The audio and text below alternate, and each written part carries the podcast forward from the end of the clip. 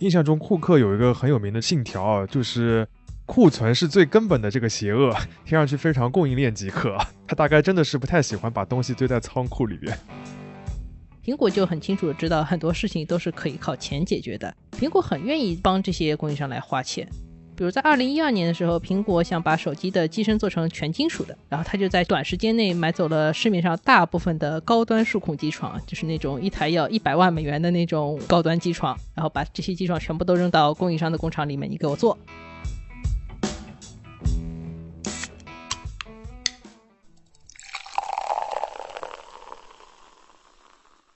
这里是商业就是这样。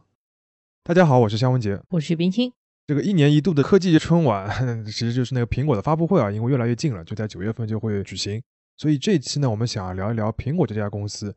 不过我们有一个比较聚焦的话题，就是来聊聊苹果和它的中国的供应链。很多人都知道，苹果有一个非常经典的说法，就是所谓 “Designed by Apple in California, Assembled in China”，就所谓的加州设计，中国制造，对吧？如果你去看一下你的苹果产品，就只要能够印下这两行字的地方，都能看到这两句话。这个说法的前半部分呢，强调的就是苹果是一个在品牌和设计上非常强大的公司，这也是世人最熟悉最赞赏的苹果的那一面。二零一六年的时候，苹果还出过一本 写真集啊，就叫《Designed by Apple in California》。里边有四百五十张苹果的各种产品的照片，嗯，但是到了中国制造这个部分呢，就显得没有那么光鲜了，甚至还有点争议。比如说，二零一零年前后，苹果最有名的一个供应商，也就是富士康，出现了所谓员工十三连跳的事件。还有一组报道的话，它其实关注到了苹果整个供应链以及它的背后的劳动的保障问题。这组报道拿过普利策奖。另外一方面的话，在人们的印象里面，一提到苹果所谓制造的部分，就会提一些经典的话题，比如说供应链很辛苦啊，还有比如说 iPhone 十二的物料成本只有两千五百块啊，利润很薄，钱都被苹果赚去了等等。但在另外一方面呢，就是中国市场其实对于苹果供应链这件事情态度还是比较正面的。比如说 A 股市场就有一个所谓苹果概念股的说法。只要这家公司进了苹果的这个供应商的这个大名单，或者说成为了苹果的供应商的供应商，对吧？Tier Two 的这个供应商，大家就会觉得你这个公司很好，很有本事，股价都会相应的提升。相反，如果你从这个名单中被踢出去的话，你这个市场上的市值的惩罚也是很立竿见影的。嗯，二零二一年的五月底的话，苹果公布了前一年的两百家供应商大名单，里面有一些好消息啊，就是中国供应商占了九十八家，这个占比成了历史新高。而在中国供应商的这一个序列里面，有四十二家内地公司，还有十二家内地公司是第一次进入苹果的供应链。这个对市场来说肯定是好消息。当然，我们也看了一下，目前在 A 股上面，就是前面提到的苹果概念这个板块的总流通市值大概是两点四万亿人民币。然后我们再看了一下苹果公司的市值是两点五万亿美元，相当于有一个汇率级别的差异啊。说了这么多啊，就是我们想表达，其实就是苹果供应链这五个字本身就是一个内涵很丰富的一个话题。如果你想要理解苹果这家公司的话，看似比较枯燥普通的这个供应链和光纤的设计是同样重要的，而且也同样有意思。先给大家插一个例子啊，来说明一下，就是苹果的供应链到底有多强。全球著名的一家技术咨询公司叫盖特纳，它每年会评选全球的供应链管理的前二十五强。苹果在这个榜单上面曾经连续七年都在榜首的位置，然后他就被盖特纳认定为所谓的供应链大师，他不能再参加这个二十五强的评选了，因为对其他公司不是很公平，对吧？然后在他登顶的这七年里面，苹果的每一项的产品指标都要高于其他品牌。你要知道，就是这个榜上面的其他公司啊，都像什么麦当劳啊、亚马逊啊、宝洁啊、沃尔玛这种级别的，那苹果相比他们来说是更强的。这就是为什么我们说苹果的供应链很重要也很有意思。而且就一期节目有可能聊不完这个话题，所以呢，我们想用两期节目来比较清楚的梳理一下苹果的供应链这件事情。这样的话，每期节目的时间也不会太冗长，听的也不会太累。第一期的这个第一部分的呢，我们会从苹果的角度出发，来看看就是苹果这个客户是怎么通过管理它的供应链，让自己变成一个非常富有的一个甩手掌柜。第二个部分呢，我们会从供应商的角度来看。看看这些供应商是如何解决苹果的各种各样的苛刻的需求，并且通过激烈的竞争，让自己变得越来越不可或缺。当然，最后还是强调一下，就本期节目虽然会涉及很多上市的公司，但是我们的内容没有接受广告赞助，也不构成任何投资建议和消费建议啊。首先，我一个困惑啊就是前面讲到的“中国制造”这四个字，我想知道苹果的产品，它是一开始就是都由中国来组装的呢，还是不是这样的？哎呀，这个其实是个很好问题，就是苹果早期的业务不是做手机，是做电脑，对吧？电脑行业其实在一九八零年代，美国的像戴尔啊、惠普这些公司的话，就已经开始说把它的生产线转移到亚洲了。但是苹果呢，当时不是这么想的，他很喜欢自己在美国建工厂。在一九九零年之前的话，苹果的大多数电脑都是自己生产的，而且这个思路是乔布斯来主导的，这个后来变成了他职业生涯里面比较大的一个败笔。举一个例子啊，一九八三年的时候，苹果在加利福尼亚自己公司的总部对面弄了一个工厂，然后生产它当时非常重要的电脑 Macintosh。当时乔布斯在里面放了很多先进的自动化生产设备，还在工厂里搞了很多日式的工匠精神的元素啊，比如说搞一些什么极简的装修啊、白色的墙面啊之类的。某种程度上来说，乔布斯其实是很迷信索尼的那套制造业的理念的。乔布斯是不是也觉得索尼大法好？不过上世纪七八十年代确实是日本的这个制造业经验大受推崇的一个时期啊。像丰田的这个精益制造、精益生产也是在那个时候展现威力的，而且之后也影响到了苹果。这个我们后面还会提到。嗯，不过说乔布斯本人啊，他其实更执着于的就是美国制造这个概念。他当时带记者去参观这个新的工厂，然后他就指着产线上面电脑说：“这是一台美国制造的机器。”其实到了一九九零年，他已经离开了苹果去做 Next 那个工作室的时候呢，他还是这么认为的。他当时会说：“我为美国工厂感到骄傲，就像我为计算机感到骄傲一样。”不过，这个乔布斯本人的偏好啊，在实际的商业社会里面并没有什么效果。乔布斯离开苹果之后，继任他 CEO 的那个人呢，马上就去找了一个法国的自动化专家来接受制造的这个部分。结果法国人一来就发现说，苹果的产线其实自动化程度很低，他甚至要自己去这个产线上面帮忙拧螺丝，然后零件呢偶尔还会从产线掉到地上，想想是一件很丢脸的事情。所以说，最后这个 Macintosh 的工厂在一九九二年就被关掉了。一部分原因呢，是因为这个生产水平确实赶不上公司的梦想，对吧？另外一部分原因就是因为 Macintosh 这个电脑本身卖的不好，根本不需要这么大的产能。然后我们前面提到乔布斯中间出去做了一个 Next 的公司，他的美国工厂其实也有类似的问题，也就是市场需求根本不够维持工厂的运转。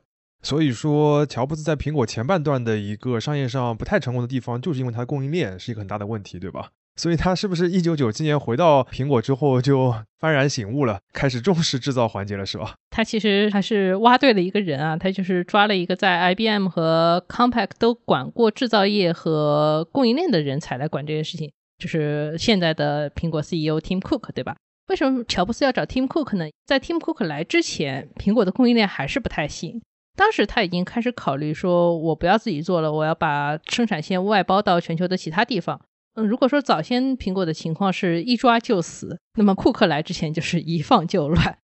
再举个例子啊，因为当时苹果的计算机它的零部件供应商在亚洲，它的组装厂就是在爱尔兰。这个组装厂呢有时候很闲，因为这个成品的存货还没有卖完，我为什么要生产呢？对吧？有时候又很忙，然后就缺零件，一缺零件的话就开始催亚洲工厂，你赶快给我生产，生产完了以后空运过来，然后紧赶慢赶做成成品。库克一看这个状态不太行啊，所以就决定说，我干脆把组装厂的这个环节也挪到亚洲去。他大幅缩减了供应商的数量，说服很多供应商，你尽可能迁移到我的组装厂旁边。库克还做了一件更绝的事情，就是他把当时苹果的十九个仓库砍到只剩下十个，强行减少了库存，因为你不能在这个仓库里面囤货，相当于硬逼着前端的销售和后端的生产同时来改进自己的效率。反而比苹果自己生产的时候做得更好。印象中，库克有一个很有名的这个信条，就是库存是最根本的这个邪恶。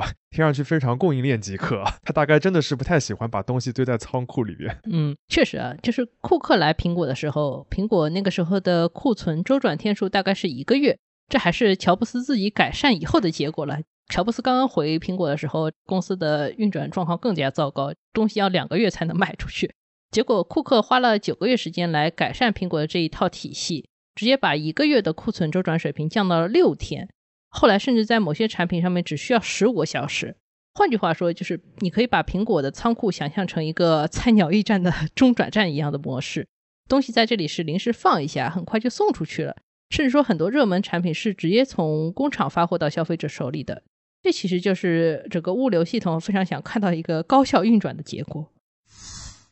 前面你提到的从一个月到六天的变化，就是其实缩短了所谓的这个库存周转天数，对吧？也就是一个产品从生产出来到卖出去所用的时间，这个也是供应链当中非常重要的一个数据。那另一个话题就是，苹果当时把这些生产环节都已经外包了嘛？那它这个生产环节当中的效率有没有提高呢？嗯，当然也提升了。就我们前面提到，库克让这些苹果的零件厂和组装厂尽量的靠在一起，这个首先从物流上面就省了很多的时间，对吧？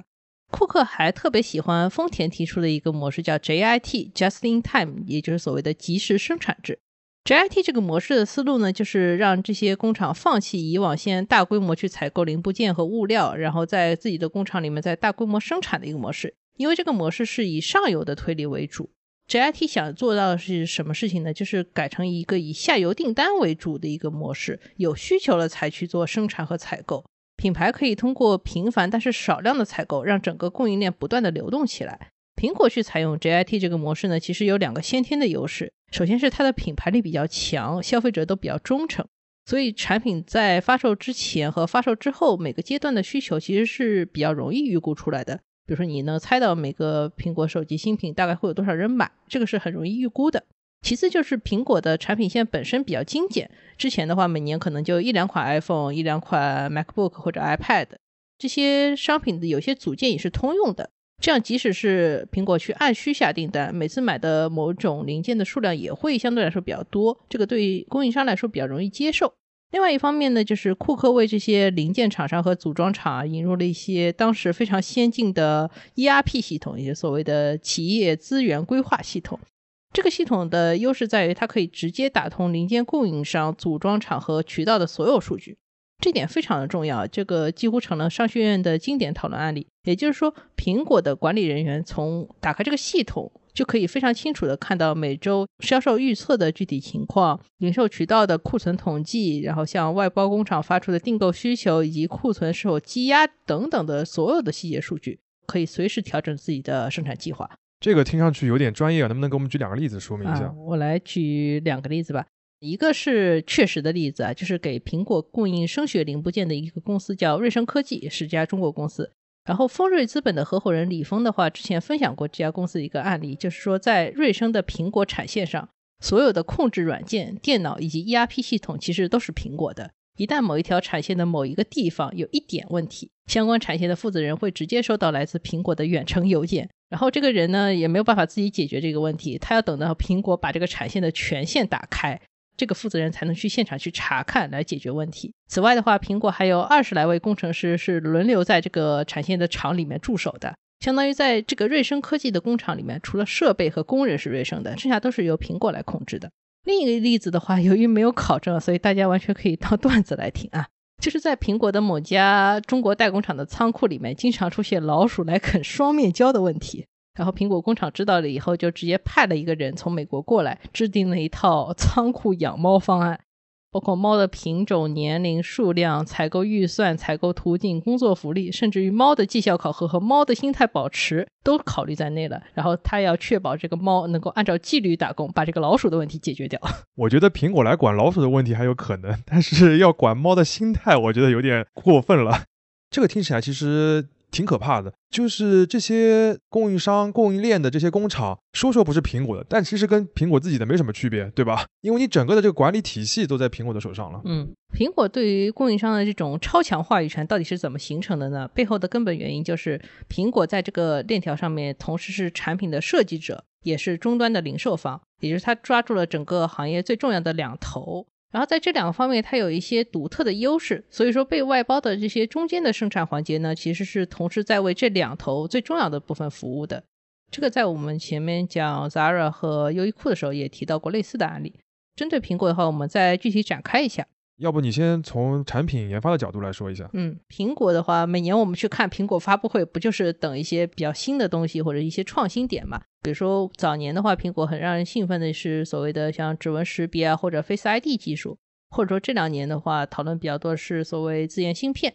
这些创新的话，经常是领先于整个行业水平的。有些技术在苹果使用之前的话，市面上甚至是没有任何现成的解决方案的。零部件厂商实际上是按照苹果的需求。就是苹果怎么想的去定制化生产这些东西的。然后，如果有一些公司的话有了这种很优秀的解决方案的话，苹果要么就是大规模去采购，要么就是说，甚至我把这个公司整个都买下来也有可能。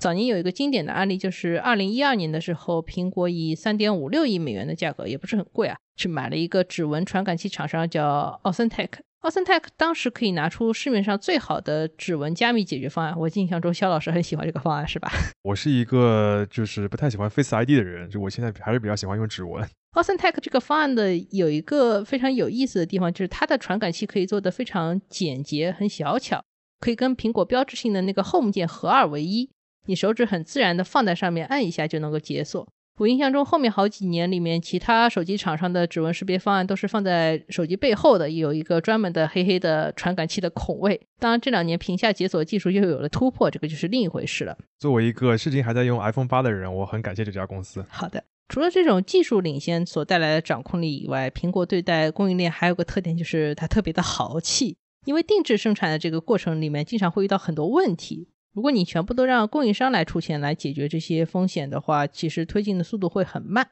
苹果就很清楚的知道，很多事情都是可以靠钱解决的。比如说你堆技术啊、堆设备、堆人力都可以花钱来解决。苹果很愿意帮这些供应商来花钱。比如在二零一二年的时候，苹果想把手机的机身做成全金属的。然后他就在短时间内买走了市面上大部分的高端数控机床，就是那种一台要一百万美元的那种高端机床，然后把这些机床全部都扔到供应商的工厂里面，你给我做。再举两个例子，就是在富士康的苹果产线里面，有百分之二十到百分之五十不等的设备是由苹果来提供的。而在一些小型的苹果代工厂里面，几乎每一千台设备里面有五百台都是由苹果承担，相当于一半都是苹果的。啊，刚才还说设备和人是工厂的，结果设备都有可能是苹果的，是吧？哎，对呀。当然，你拿了这些苹果给你买来的设备，拿了苹果的订单，甚至有些时候你要跟苹果的工程师一起搞研发，就要保证你生产出来这些东西都得是苹果的。对于这些先进的零部件的话，苹果一般会在量产成功之后直接买断这些工厂的产能，而且一买断就是买断半年到三年这个级别的，这就能保证说竞争对手没有办法第一时间用上同样水平的产品。比如二零一四年全球百分之二十三的闪存，它的产能都在苹果手上，其他品牌当然对闪存也有需求了，结果就造成一轮全球性涨价。从我们普通人理解啊，买断产能还有一个优势就是你这个价格可以更优惠嘛，对吧？这样又能进一步把产品的这个成本做低，你这个利润又高，技术又先进，苹果对于竞争对手岂不是在供应链上面有点降维打击了？没错呀，产品研发的部分的话，我们在之后一期介绍具体的一些供应商的时候，还可以继续再聊，今天就不先展开了。回到前面说的第二个方向，就是说往后的方向，终端的销售需求怎么去满足呢？在 JIT 模式里面，理论上是有需求才有生产。有的时候我们在苹果零售店里面或者网上看上的产品的话，没有现货，那么到我们手里的东西的话，基本上就是新鲜组装好的。从工厂到零售渠道的部分，实际上涉及到了另一个参与者，就是所谓的物流方。为了保证整个供应链的快速运转的话，苹果在物流上也很舍得花钱。它是整个电子产品行业里面较早大规模使用空运方案的，而且苹果的空运方案呢有很多很细致的考虑，比如说主要使用波音七七七这样的大型飞机。一方面可以运更多的货，对吧？另外一方面可以保证十五个小时的越洋飞行，中途不用再加油。好吧，有钱就是厉害。当然，苹果既然采用了这个昂贵的空运方案，就要把每一寸的可用空间都给榨干。这个其实反过来又要让它革自己的命。买过苹果产品的听众们可能都认同啊，苹果现在有一个大家都在学的特色，就是它的包装设计非常精巧，而且非常紧凑。这两年越来越紧凑，一个手机壳子变得越来越小。这么紧凑的设计的话，其实一个重要的原因就是能够一次性运走更多的货。这里我举两个在知乎上面有用户提出来的例子，一个是二零一二年发布的 iPhone 五，iPhone 五的包装尺寸比初代 iPhone 小了百分之二十八。然后在运输的过程中，如果你采用一个更合理的码放方案的话，实际上可以在一个货物的托盘上面多装百分之六十的新的 iPhone 五的手机。另外一个例子是，二零一二年苹果启用了一款新的 iMac 的包装盒。原来 iMac 的包装盒是那种我们传统的四四方方的形状，几块大的泡沫塑料来保护整个显示器。但是在新款的包装盒里面，把这些泡沫部分全部都去掉了，改用瓦楞纸来取代。而且整个包装盒从侧面看的话，形成了一个上窄下宽的楔形，然后这个楔形有个什么好处呢？就是它在运输的时候可以一正一反的插起来，相当于两台机器打包在一起的话，它形成这个长方形要比原来两台机器打包在一起的情况更紧凑。哎呀，感觉如果是那种强迫症爱好者的话，看起来会挺爽的。虽然我们举的都是些二零一二年的例子，听上去很古老啊，但是感觉说苹果对于这些细节层面的降本增效还是非常重视的。简单来说，就是苹果这个高效的供应链体系，能够让它把合适的产品在合适的时间，以合适的成本送到合适的地方。要做到这四个合适的话，其实也就是一个供应链能够达到到一个理想的一个状态了，是吧？对的，这个也可能就是之前我们讲的盖特纳一直把那个苹果排在供应链管理 top 的这个位置一个比较重要的原因啊。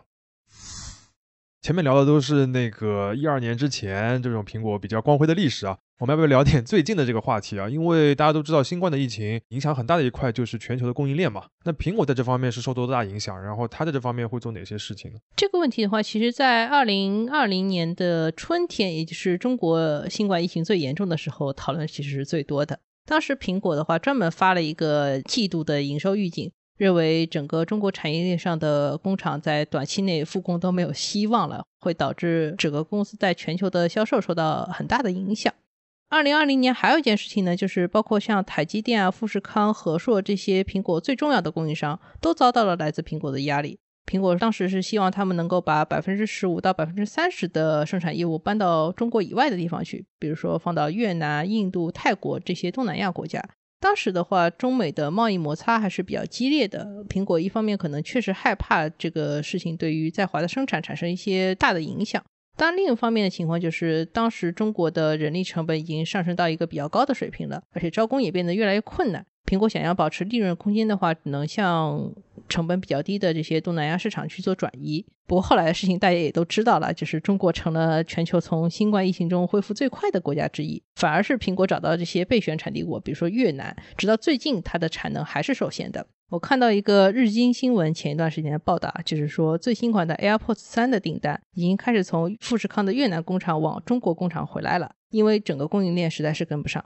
另外一个情况就是我们前段提到物流嘛，就是疫情期间全球的海运价格都是非常动荡的，而且这个时效性等于没有，因为放在港口也有可能没有人给你卸货，这个对于很多公司来说都是非常沉重的打击。苹果有一些旧款商品或者说动销率不高的商品的话，其实是会用海运的。去年十一月下旬的时候，苹果就出了一个事情，他们有一个集装箱的 Beats 耳机。因为这个船本身翻了，这一个集装箱就跟其他一千八百个集装箱一起掉到海里面去了。好在我们前面提到了，苹果总体上来说还是一个喜欢空运的公司啊。我们去看了的 Information 今年年初的一则报道，它披露了二零二零年苹果为了保证自己的货运时效做了点什么啊。它不仅去包了那种普通的客机，还租了两百多架私人飞机来运货。从波音七七七到私人飞机了，这个有钱程度又提高了，是吧？讲了这么多，我们简单的总结一下，就是苹果过去是一家很美国的公司，乔布斯本人也很喜欢美国制造这个概念，很自豪，对吧？但是他们当时的实际情况就是供应链的这个体系不足以做好制造业。库克到来之后呢，他就做了很多大刀阔斧的改革啊，就比如把制造业的所有环节都挪到亚洲，然后又通过采购订单、数据系统等方式，牢牢地把控了对于这些供应商的这个控制权。最后，苹果也很舍得在供应链，包括在物流体系上花钱，甚至不惜为此来改变自己的设计，使得它自己的产品从最初的设计到生产到最后的消费端，能够以一种最高效的方式连接在一起。尤其是疫情之后，我们回头来看，会觉得说苹果把大部分的生产能力都留在中国是一个非常正确的选择。因为长期跟苹果有这种磨合的关系的话，中国的供应商解决问题的能力也非常强，也非常有利于疫情这种特殊情况下的恢复。这就回到了整个节目开头我们提到的，就是在新一轮苹果供应商的大名单里面，我们看到了更多中国公司的名字。但是啊，这个我们这一整期节目都在讲苹果如何如何，好像供应商本身不需要做什么努力，只要跟着苹果做就可以了。但实际情况当然不是这样的，要应对苹果提出的各种繁复的要求和它实现共同富裕，其实一点都不简单。那这些供应商都是怎么做的呢？商业就是这样，我们下期继续。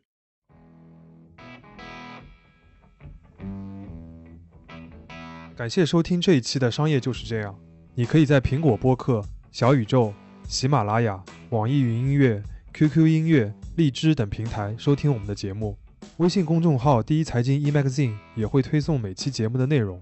如果喜欢我们，欢迎你在苹果播客给我们五星好评，并期待你在各个平台与我们交流。尤其欢迎分享你感兴趣的话题。下期见。